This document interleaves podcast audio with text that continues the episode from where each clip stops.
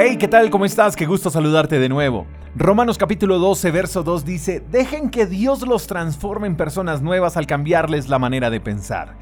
Todo comienza con un cambio de mentalidad. ¿Por qué?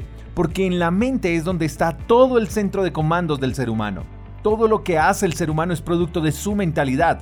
Si tienes una mentalidad de pobre, así vivirás. Si tienes una mentalidad de éxito, así vivirás. Si tienes una mentalidad de religiosidad, vivirás atado a las reglas y normas. Si tienes una mentalidad de fe, vivirás conforme a la voluntad de Dios. Por eso el paso más importante para experimentar una transformación en nuestras vidas es permitiéndole a Dios cambiar nuestra manera de pensar. Y el pasaje es claro en mostrarnos que es Dios el que nos cambia, el que nos transforma.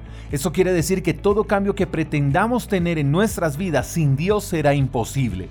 Por eso conocemos personas que han luchado por años con el cigarrillo, con el alcohol, con la pornografía, con la infidelidad, con la mentira y demás cosas, porque batallan en sus fuerzas, no tienen en cuenta a Dios, y todo lo que se haga en las fuerzas humanas producirá cambios limitados. Pero cuando una persona le permite a Dios transformarlo, esa transformación no tiene fin. ¿Qué significa esto? Sencillo, Dios es un Dios de procesos, así que toda transformación de Dios en nosotros es un proceso, no tiene fecha de clausura.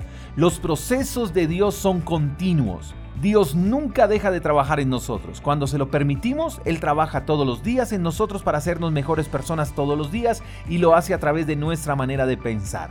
¿Quieres vencer ese enemigo con el que has estado batallando por años? Deja que Dios te transforme y esa transformación comienza cuando Él te cambia la manera de pensar.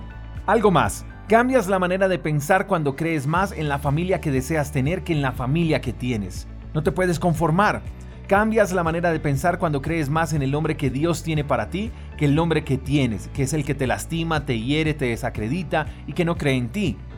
Cambias la manera de pensar cuando tienes más seguridad en la vida que Dios quiere para ti que en la vida que tienes. ¿Quieres ser alguien nuevo?